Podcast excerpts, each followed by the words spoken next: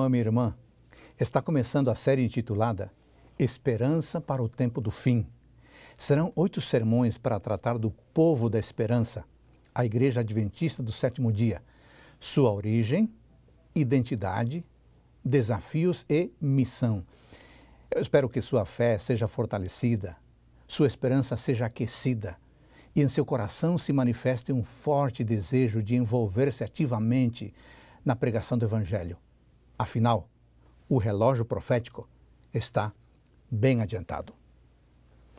Logo após o desapontamento de 22 de outubro de 1844, um grupo de pessoas, composto por José Bates, Iran Edson, Tiago White, John Andrews, John Lowborough e Urias Smith, procuraram estudar melhor a Bíblia e encontrar uma explicação para o que havia acontecido. Foi Iran Edson quem acabou por descobrir que tudo estava correto na pregação de Guilherme Miller, exceto sua compreensão de que santuário, o santuário, era a terra. Um estudo mais abrangente da Bíblia, feito por Owen Russell Crozier, levou-os a concluir que a profecia de Daniel 8,14 apontava para a purificação do santuário celestial e não para o retorno de Cristo à terra. Posteriormente, outras verdades bíblicas foram apresentadas, como a verdade sobre o sábado, primeiramente introduzida por Rachel Oakes em 1844 e defendida de forma mais sistemática por José Bates. Com o passar do tempo, foi necessária a existência de uma organização. Em 1852, já havia 2 mil membros. Havia publicações editadas regularmente. Assim, era fundamental definir regras de organização. Era importante credenciar os pastores. No entanto, notava-se alguma resistência em adotar um nome e uma organização. Foi preciso esperar até 1860, numa Assembleia Geral em Battle Creek, Michigan, Estados Unidos da América, para então adotar o nome Adventistas do Sétimo Dia, que definia este grupo de crentes. O nome Adventista traduz a esperança do retorno de Jesus Cristo. A expressão sétimo dia mostra que este povo observa o sábado como dia de repouso semanal, em conformidade com o ensinamento da Bíblia. Em 3 de maio de 1861, registrou-se a Associação Publicadora dos Adventistas do Sétimo Dia e em outubro do mesmo ano, registrou-se a Associação dos Adventistas do Sétimo Dia de Michigan. Finalmente, em 1863, foi fundada a Conferência Geral dos Adventistas do Sétimo Dia, que a essa altura contava com 3.500 adventistas, 30 pastores e 152 igrejas. Foi assim que tudo começou. Não é impressionante? Não é maravilhoso? Mas essa é apenas a nossa origem recente. Na verdade, a história do povo remanescente começou há muito mais tempo. A história do povo remanescente de Deus remonta ao período do Antigo Testamento bíblico. De fato, o tema do remanescente na Escritura Sagrada vai de Gênesis ao Apocalipse. Sua terminologia é usada mais de 540 vezes somente no Antigo Testamento. O uso do conceito de remanescente na Bíblia e em materiais extrabíblicos indica que ele surgiu devido à preocupação existencial do ser humano relativa à preservação da vida. Na Bíblia hebraica, desde o princípio, o tema do remanescente foi incorporado à história da salvação e começou gradualmente a ser empregado para expressar as expectativas futuras da fé em Deus. O remanescente e a possibilidade de um futuro se encontram tão intrinsecamente conectados que onde não há mais remanescente, não existe futuro. O tema recebeu ênfase escatológica distinta pela primeira vez no livro do profeta Amós. Eu quero ler esse texto. Amós capítulo 5, versículo 15. Aliás, você está com sua Bíblia em mãos? Tome a sua Bíblia. Aliás, pegue também uma caneta e um caderno para tomar nota desses textos fundamentais. Amós 5,15 diz assim: Odeiem o mal e amem o bem, promovam a justiça nos tribunais. Talvez o Senhor, o Deus dos exércitos, se compadeça do remanescente de José. O profeta Isaías solidificou essa forma de uso. Está escrito em Isaías capítulo 37, versículos 31 e 32. Isaías 37, 31 e 32. Diz assim: Aqueles da casa de Judá que escaparam e ficaram como remanescente tornarão a lançar raízes e a dar frutos, porque de Jerusalém sairá o remanescente e do Monte Sião o que escapou o zelo do Senhor dos exércitos fará isso. O remanescente santo ou escatológico, purificado pelo perdão divino, era o alvo de fé e uma realidade futura para o profeta Isaías. Esse aspecto do conceito de remanescente em Isaías adquiriu grande importância em profecias posteriores e no desenvolvimento da escatologia israelita. O tema do remanescente é proeminente nos livros proféticos. Por exemplo, já se argumentou que todo o livro de Miqueias é estruturado em torno do tema das promessas de Deus ao remanescente. Aliás, eu queria ler alguns textos do profeta Miqueias e vamos começar com Miqueias capítulo 4, versículos 6 e 7. Diz assim: Naquele dia, diz o Senhor, congregarei os que cocheiam e recolherei os que foram expulsos e os que tinham eu afligido. Dos que cocheiam farei um remanescente e dos que foram lançados para longe, uma nação poderosa. E o Senhor reinará sobre eles no Monte Sião. Observou a, a ideia, o conceito de remanescente? Mas tem mais. Miqueias capítulo 5, versículos 7 e 8 Diz assim: O remanescente de Jacó estará no meio de muitos povos, como orvalho do Senhor, como chuvisco sobre a relva, que não espera pelo homem, nem depende dos filhos de homens. O remanescente de Jacó estará entre as nações, no meio de muitos povos, como um leão entre os animais da floresta, como um leãozinho entre os rebanhos de ovelhas, o qual, se passar, ataca e despedaça a presa sem que ninguém a possa livrar. O Antigo Testamento usa a palavra remanescente para descrever três tipos de pessoas. Número um, um remanescente histórico, sobrevivente de uma catástrofe. Número dois, um remanescente fiel que conserva uma ativa relação pactual com Deus e é depositário das promessas da eleição divina.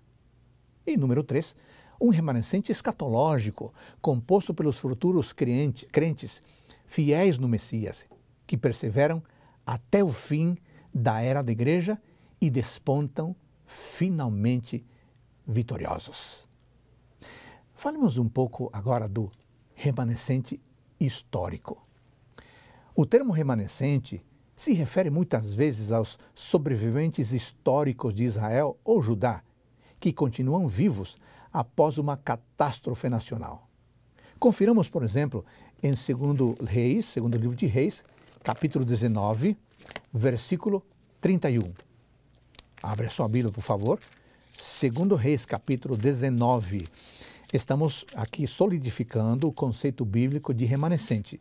Então, é importante que você veja que os adventistas não inventaram o conceito de remanescente é um conceito bíblico. Segundo Reis, capítulo 19, versículo 31, diz o seguinte: Porque de Jerusalém sairá o remanescente, e do monte Sião o que escapou. O zelo do Senhor fará isso. Podemos também ler Ezequiel, capítulo 11, versículo 13.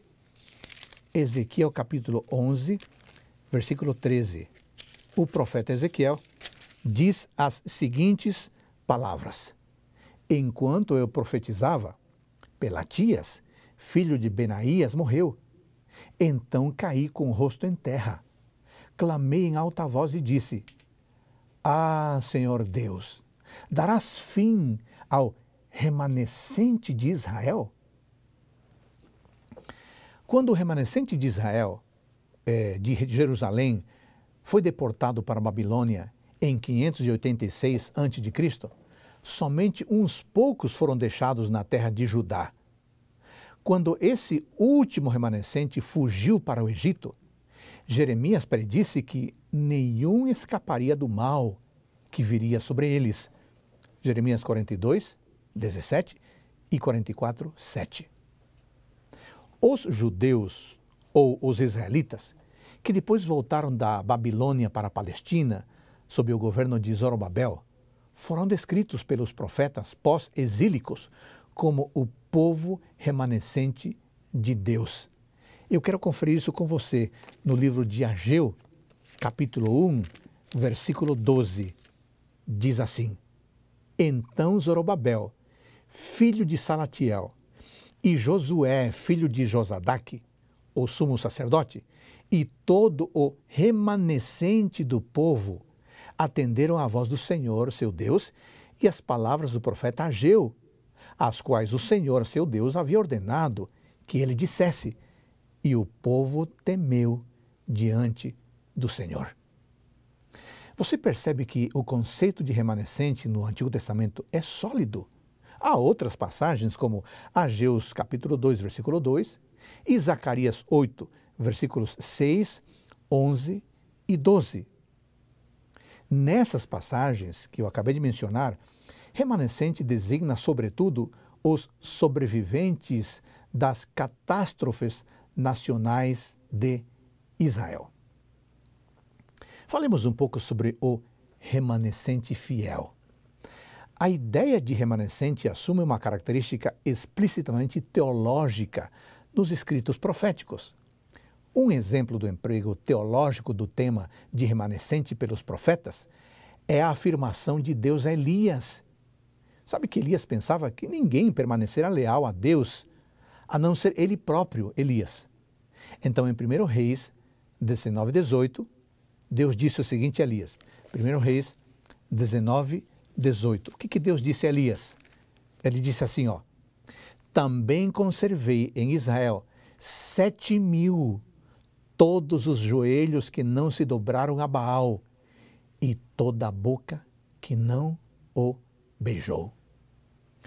Nesse sentido, irmãos, Israel, como nação política ou povo étnico, não podia ser o remanescente fiel. Só os que adoravam a Deus de acordo com sua aliança constituíam o remanescente fiel dentro de Israel. Muito bem, agora falemos um pouco sobre o remanescente escatológico. Mais do que qualquer outro profeta, Isaías relaciona as profecias messiânicas com a teologia do remanescente específico. Ao agir assim, transcende todos os cumprimentos históricos de um remanescente dentro dos tempos do Antigo Testamento. Isaías prediz que o Messias, na condição de o renovo do Senhor, Isaías 4:2, preservará um remanescente santo ou santa, santa semente, Isaías 6:13, em Sião, em meio ao fogo do juízo. Para o profeta Isaías, as características do fiel remanescente são fé e obediência voluntária a Deus e ao Messias. Leiamos isso, é, é muito bonito. Isaías capítulo 1, versículos 18 e 19. Isaías capítulo 1, versículos 18 e 19. Diz assim: O Senhor diz: Venham, pois, e vamos discutir a questão. Ainda que os pecados de vocês sejam como escarlate, eles se tornarão brancos como a neve. Ainda que sejam vermelhos como o carmesim, eles se tornarão como a lã. Se estiverem dispostos e me ouvirem, vocês comerão o melhor desta terra. Que lindo! Aliás, eu estou usando a Bíblia, a nova Almeida atualizada. Irmãos queridos, eu quero fazer um resumo do que foi dito até aqui. Então vamos lá. O Antigo Testamento sempre descreve o futuro remanescente de Israel como uma comunidade religiosa fiel que adora a Deus com um novo coração, criado pelo Espírito de Deus com base na nova aliança. Os profetas Isaías, Miqueias, Jeremias e Ezequiel centralizam o remanescente escatológico de Israel e das nações em torno do Messias, o servo do Senhor, por excelência. Aliás, leiamos sobre isso em Isaías 49, 5 e 6. Você percebe que estamos lendo vários textos, porque estamos solidificando o conceito bíblico e teológico do remanescente. Isaías 49, 5 e 6. Mas agora diz o Senhor, que me formou desde o ventre para ser o seu servo, para trazer Jacó de volta e reunir Israel a ele, porque sou glorificado diante do Senhor. E o meu Deus é a minha força. Sim, ele diz, para você é muito pouco ser o meu servo para restaurar as tribos de Jacó e trazer de volta o remanescente de Israel. Farei também com que você seja uma luz para os gentios para que você seja a minha salvação até os confins da terra. Irmãos, nós estudamos o remanescente no Antigo Testamento. Agora, estudemos o remanescente no Novo Testamento. Qual o pensamento de Cristo sobre esse assunto? Para Jesus Cristo, os verdadeiros descendentes de Abraão se definiam não pelo sangue de Abraão, mas pela fé de Abraão. A filiação e a paternidade com Deus não são determinadas por um exame médico, não. É determinada pelo relacionamento espiritual. Leamos sobre isso em Mateus 12, 46 a 50. Mateus capítulo 12, versículos 46 a 50. Estamos estudando o que Jesus Cristo pensava a respeito do remanescente. Mateus 12, 46 a 50. Enquanto Jesus ainda falava ao povo, eis que a mãe e os irmãos dele estavam do lado de fora, procurando falar com ele. E alguém lhe disse: A sua mãe e os seus irmãos estão lá fora e querem falar com o Senhor. Porém, Jesus respondeu ao que lhe trouxe o aviso: Quem é a minha mãe? E quem são os meus irmãos? E estendendo a mão para os discípulos, disse: Eis minha mãe e meus irmãos. Portanto, aquele que fizer a vontade de meu Pai Celeste, esse é meu irmão, minha irmã e minha mãe. Que interessante o conceito que Jesus tinha dos, daqueles que eram fiéis a Ele. E também notamos claramente nas palavras de Cristo a ideia de um remanescente de todo o mundo. Referindo-se à profecia de Isaías sobre um futuro ajuntamento de gentios no templo de Deus, Cristo declarou o seguinte: Ainda tenho outras ovelhas, não deste aprisco. A mim me convém conduzi-las. Elas ouvirão a minha voz, e então haverá um rebanho e um pastor. Isso está em João capítulo 10, versículo 16, mas você pode comparar com Isaías 56, 8. Essa reivindicação exigia uma decisão de fé de fé nele como Messias de Israel. Para cumprir sua missão universal, o que, que Jesus fez? Ele chamou dentre Israel doze apóstolos, número claramente representativo das doze tribos de Israel. Começando com doze discípulos, a quem chamou e comissionou como apóstolos, ele formou o novo Israel, o povo remanescente e messiânico de Israel. E o chamou, sabe como? minha igreja. É muito linda essa expressão, minha igreja. Eu quero ler com você sobre isso. Mateus capítulo 16, versículo 18. Mateus 16, versículo 18. Diz assim: Também eu lhe digo que você é Pedro, e sobre esta pedra edificarei a minha igreja. A minha igreja. E as portas do inferno não prevalecerão contra ela. A esse novo organismo com estrutura e autoridade próprias, Jesus entregou as chaves do reino dos céus. Mateus 18, 19. Mas atenção, meu querido irmão, minha querida irmã. Cristo não prometeu o reino de Deus, a teocracia, a outra geração de judeus no futuro distante, como defendem os escritores dispensacionalistas. Não. Cristo prometeu o reino de Deus a pessoas de todas as raças e nações do Oriente e do Ocidente que acreditassem em Cristo. Isso está claro em Mateus 8, 11 e 12. Em suma, sua igreja, ou como ele diz carinhosamente, minha igreja, em Mateus 16, 18, substituiria a nação que o rejeitou. Outro aspecto fundamental nas palavras de Cristo é que ele foi enviado por Deus, primeiramente, às ovelhas perdidas da casa de Israel, a fim de reuni-las a si como o prometido Messias, conforme fora predito pelos profetas. Está lá em Mateus 10, 5, Mateus 15, 24, Jeremias 23, 3 e 5, Ezequias, Ezequiel 34, 15. Contudo, irmãos, Jesus também proclamou que sua missão, padecer morte sob a vontade e juízo de Deus, essa sua missão tinha ainda o objetivo de beneficiar todas as pessoas da terra. Isso está muito claro em João capítulo 12, versículo 32. Por favor, esse texto precisa ser lido, mostrando a compreensão que Cristo tinha sobre o remanescente João 12, 32. Diz assim: E eu, quando for levantado da terra, atrairei todos a mim. Muito bem, nós vimos o pensamento de Cristo sobre o remanescente. Agora, qual o pensamento do apóstolo Pedro sobre o remanescente? Qual a eclesiologia do apóstolo Pedro, que foi o mais importante líder da primeira igreja? No Novo Testamento, observamos que a igreja não é uma reflexão tardia ou a interrupção do plano de Deus de Israel para o mundo, mas sim o divino desenvolvimento e a realização do novo e messiânico Israel.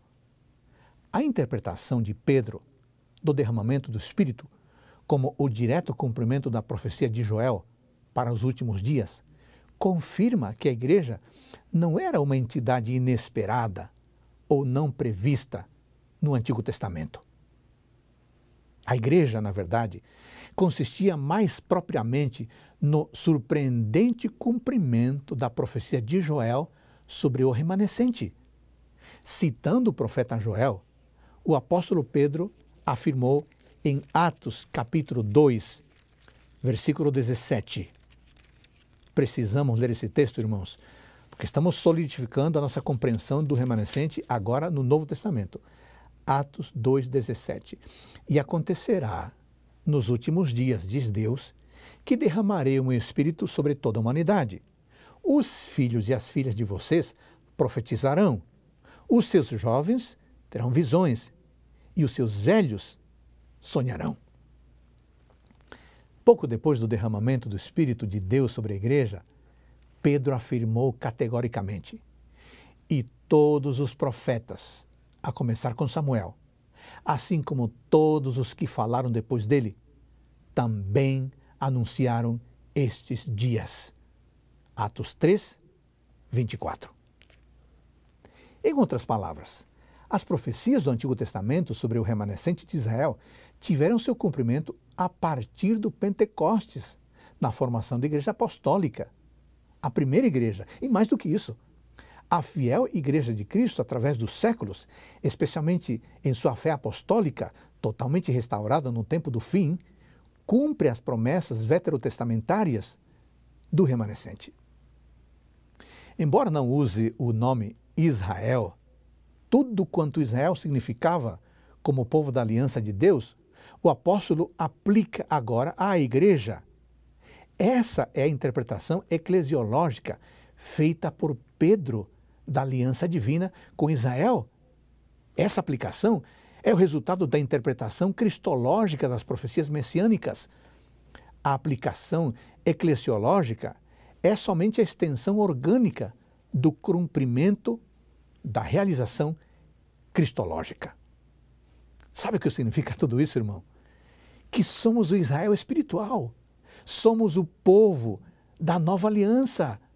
E isso não se caracteriza mais pelas obrigações raciais ou nacionais, mas exclusivamente pela fé em Cristo. Foi a esse povo que Pedro chamou de Israel espiritual, nação santa. Eu quero ler esse texto com você. É um texto muito significativo. 1 Pedro capítulo 2, versículo 9. Vocês, porém, são geração eleita, sacerdócio real, nação santa, povo de propriedade exclusiva de Deus, a fim de proclamar as virtudes daquele que os chamou das trevas para a sua maravilhosa luz. Bom, irmãos, nós já vimos o pensamento de Cristo sobre o remanescente, o, pensamento de Pedro. Agora, qual o pensamento do grande teólogo Paulo sobre o remanescente? Qual a eclesiologia de Paulo? Sabe como o apóstolo Paulo chama as igrejas da Galácia, no território gentil? Vamos ler. Gálatas capítulo 6, versículo 16.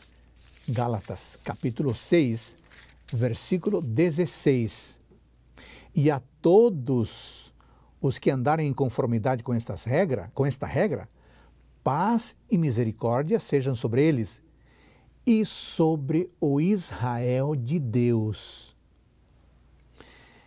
Embora para alguns comentaristas essa expressão se aplique apenas aos membros judeus das igrejas, o contexto histórico da epístola revela que o apóstolo rejeitava veementemente qualquer atitude no sentido de que, perante Deus, os cristãos judeus tinham status diferente ou superior aos cristãos gentios. Em Gálatas, capítulo 3, versículos 26 a 29, Paulo escreveu: Pois todos vocês são filhos de Deus mediante a fé em Cristo Jesus. Porque todos vocês que foram batizados em Cristo, de Cristo se revestiram. Assim sendo, não pode haver judeu nem grego, nem escravo nem liberto, nem homem nem mulher, porque todos vocês são um em Cristo Jesus. E se vocês são de Cristo, são também descendentes de Abraão e herdeiros segundo a promessa. Não fica dúvida da percepção, da compreensão teológica do apóstolo Paulo em relação ao remanescente.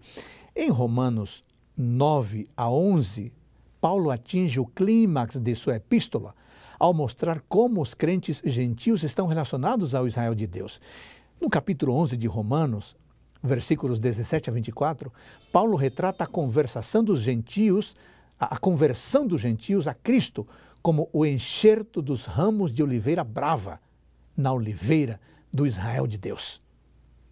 Desse modo, Paulo visualiza a unidade e a continuidade espiritual da aliança divina com Israel e sua nova aliança com a Igreja de Cristo pela fé em Cristo, os gentios são legitimamente incorporados na oliveira, o povo de Deus da aliança, e passam a fazer parte da raiz de Abraão. Na teologia paulina, a igreja cumpre agora a missão do Israel étnico, que ele chama de ramos quebrados, em Romanos 11, 17, e recebe, portanto, a aliança, as bênçãos e a responsabilidade de Israel, bem como suas maldições, no caso de apostasia. Embora como nação e agente de Deus, o antigo Israel tinha perdido seu status especial, a porta da salvação ainda permanece aberta a indivíduos, não a povo, a indivíduos do povo judeu se na condição de indivíduos, não como nação, se na condição de indivíduos se arrependerem e corresponderem ao chamado. Já tratamos da origem do remanescente, tanto no Antigo Testamento como no Novo Testamento. Agora, irmãos, vamos estudar brevemente a noção de remanescente no tempo do fim. O remanescente no tempo do fim é, tem uma percepção muito clara em vários textos bíblicos. Vejamos, por exemplo, a perspectiva do profeta Joel, Joel capítulo 2, versículos 28 a 32. Joel capítulo 2, versículos 28 a 32. Nesse texto, Joel prediz que a era vindoura se caracterizará pelo derramamento do Espírito de Deus sobre todas as pessoas. O texto diz: E acontecerá, depois disso, que derramarei o meu Espírito sobre toda a humanidade. Os filhos e as filhas de vocês profetizarão, os seus velhos sonharão, e os seus jovens terão visões. Até sobre os servos e sobre as servas derramarei o meu espírito naqueles dias. Mostrarei prodígios no céu e na terra: sangue, fogo e coluna de fumaça. O sol se transformará em trevas e a lua em sangue, antes que venha o grande e terrível dia do Senhor. E acontecerá que todo aquele que invocar o nome do Senhor será salvo, porque no Monte Sião e em Jerusalém estarão os que forem salvos, como o Senhor prometeu e entre os sobreviventes, aqueles que o Senhor chamar. O verdadeiro povo remanescente é descrito como os que invocam o nome do Senhor, porque no Monte Sião e em Jerusalém estarão os que forem salvos, diz o verso 32. Tanto Pedro quanto Paulo citam Joel 2,32 e aplicam seu cumprimento inicial à Igreja de Cristo, espalhada em toda a face da terra. Você pode verificar isso em Atos 2,21 e em Romanos 10,13. Esse cumprimento evangélico de Joel 2 não exclui o cumprimento escatológico específico no encerramento da era da Igreja. O livro do Apocalipse se centraliza especificamente na consumação final da promessa de Joel sobre o remanescente. A parte central de Apocalipse, do Apocalipse de João, capítulos 12 a 14, tem que ver com a finalização mundial da missão evangélica da Igreja de Jesus Cristo. Vejamos agora, irmãos, a perspectiva do profeta Daniel a respeito do remanescente no tempo do fim. Em Daniel, capítulo 12, versículo 4, nós podemos ler o seguinte: Daniel 12, versículo 4. O profeta Daniel escreve o seguinte: Quanto a você, Daniel, encerre as palavras e cele o livro até o tempo do fim. Muitos correrão de um lado para outro e o saber se multiplicará. As visões simbólicas do profeta Daniel não foram plenamente compreendidas pelo próprio profeta. Podemos verificar isso em Daniel 8:27 e Daniel 12:8. Na verdade, não se podia compreendê-las enquanto não chegasse o tempo do fim. Se as visões proféticas de Daniel apontam para o período que precede imediatamente o segundo advento de Cristo, então o descelamento divino das profecias de Daniel deve produzir resultados práticos no tempo do fim. O aumento do conhecimento sobre o livro de Daniel trouxe como resultado um reavivamento interdenominacional nos estudos apocalípticos e uma renovada esperança na proximidade do segundo advento de Cristo. Isso levou o teólogo e historiador adventista Leroy Froome à seguinte conclusão: Daniel 12, 4, obviamente, é uma predição do grande reavivamento na exposição profética ocorrido sob o despertamento simultâneo no século XIX, tanto no Velho Mundo quanto no Novo. Tiago White advertiu corretamente de que a prometida multiplicação do saber em Daniel 12, 4 não se refere ao progresso em descobertas científicas, mas ao tema do fim do mundo. Ele explicou que os verdadeiramente sábios, os filhos de Deus, entendem o assunto sobre o qual o saber se multiplica no tempo do fim, enquanto os ímpios, apesar de cientistas, não entendem. Os fatos são decididamente contrários à posição de que a declaração profética sobre a multiplicação do saber no tempo do fim diz respeito às descobertas dos cientistas. A promessa de Daniel 12,4 chama atenção para o providencial surgimento de um despertamento mundial relacionado com a profecia apocalíptica da Santa Escritura. Somente em meados do século XIX, a importância de Daniel Apocalipse se torna plenamente evidente para a consciência cristã. Somente nessa época, a investigação se dedica ao significado de Daniel 8 e da mensagem de reforma de Apocalipse 14.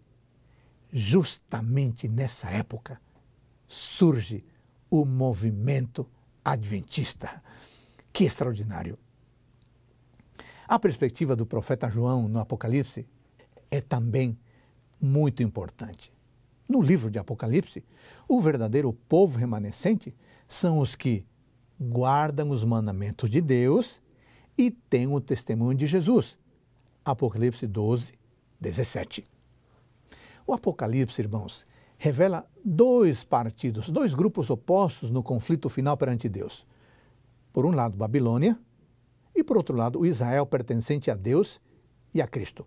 Ambos são representados como comunidades culticas, sendo, portanto, identificados pelo critério da adoração a Deus.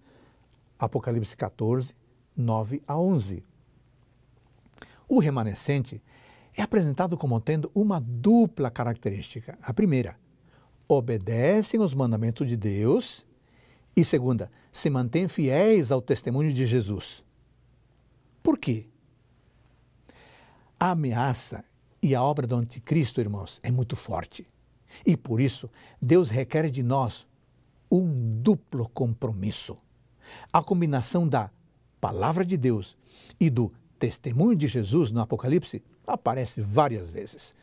Capítulo 1, versículo 2, versículo 9, capítulo 6, versículo 9, capítulo 12, versículo 17 e capítulo 20, versículo 4. Essa combinação, irmãos, é o tema teológico central do livro, bem como a linha divisória entre Babilônia e o Israel messiânico.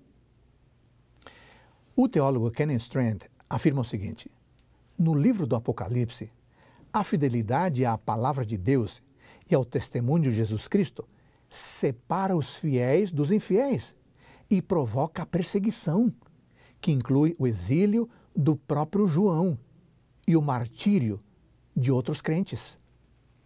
Além disso, irmãos, em contraste direto com os que aceitaram a marca da besta, o verdadeiro Israel receberá na fronte o selo da aprovação divina. Apocalipse 14, 1. Eles têm coragem de confessar a Cristo como o Senhor do que eles pensam e Senhor do que eles fazem. A vitória deles sobre o anticristo só ocorre porque estão unidos a Cristo em sua morte e ressurreição. Como vencedores do anticristo, serão recompensados com honras eternas ao redor do trono e entoarão o cântico de Moisés e do Cordeiro. Vamos concluir o nosso estudo de hoje com o pensamento dos pioneiros sobre o remanescente. O foco do despertamento quanto ao advento, tanto antes como depois de 1844, estava nas profecias escatológicas de Daniel e Apocalipse. Foi à luz dessas profecias que os pioneiros adventistas do sétimo dia começaram a desenvolver sua crença teológica acerca de si mesmos como um novo movimento dentro da história cristã por acreditarem que eram um povo especialmente escolhido, os adventistas do sétimo dia atribuíram a si mesmos designações tais como a igreja remanescente, ou o povo remanescente de Deus, ou simplesmente o remanescente. Por meio dessas designações, deram testemunho de que acreditavam ser, de fato, o último segmento da igreja, predita em Apocalipse 12. Meu querido irmão, minha querida irmã, meu amigo que assiste a esse sermão, deixa eu falar uma coisa para você. Deus tem um povo aqui na terra. Esse povo originou-se nos longínquos tempos do Antigo Testamento e tem a sua identidade confirmada nas páginas do Novo Testamento. Essa identidade foi ratificada pelos pioneiros da Igreja Adventista do sétimo dia e permanece hoje, não em forma de uma nação étnica, mas em forma de uma nação espiritual. Você, adventista do sétimo dia, pertence a esse povo, ao remanescente de Deus, e por isso deve viver como um remanescente. Posso fazer um pedido especial? Se você está agora reunido com sua família ou com seus amigos, conversem sobre este assunto com a sua família. Conversem sobre isso com seus amigos. Agradeçam a Deus pelo privilégio de pertencer ao povo remanescente e peçam-lhe fé, coragem, determinação para ter um estilo de vida que glorifica a Deus. Mas você, que não se considera parte ainda do povo remanescente, eu tenho um convite especial. Venha para o povo de Deus, aqueles que guardam os mandamentos de Deus e têm o testemunho de Jesus. Procure, procure uma igreja adventista do sétimo dia. Una-se a nós para nos prepararmos e prepararmos outros para a vinda de Jesus Cristo. Que Deus derrame ricas bênçãos sobre você.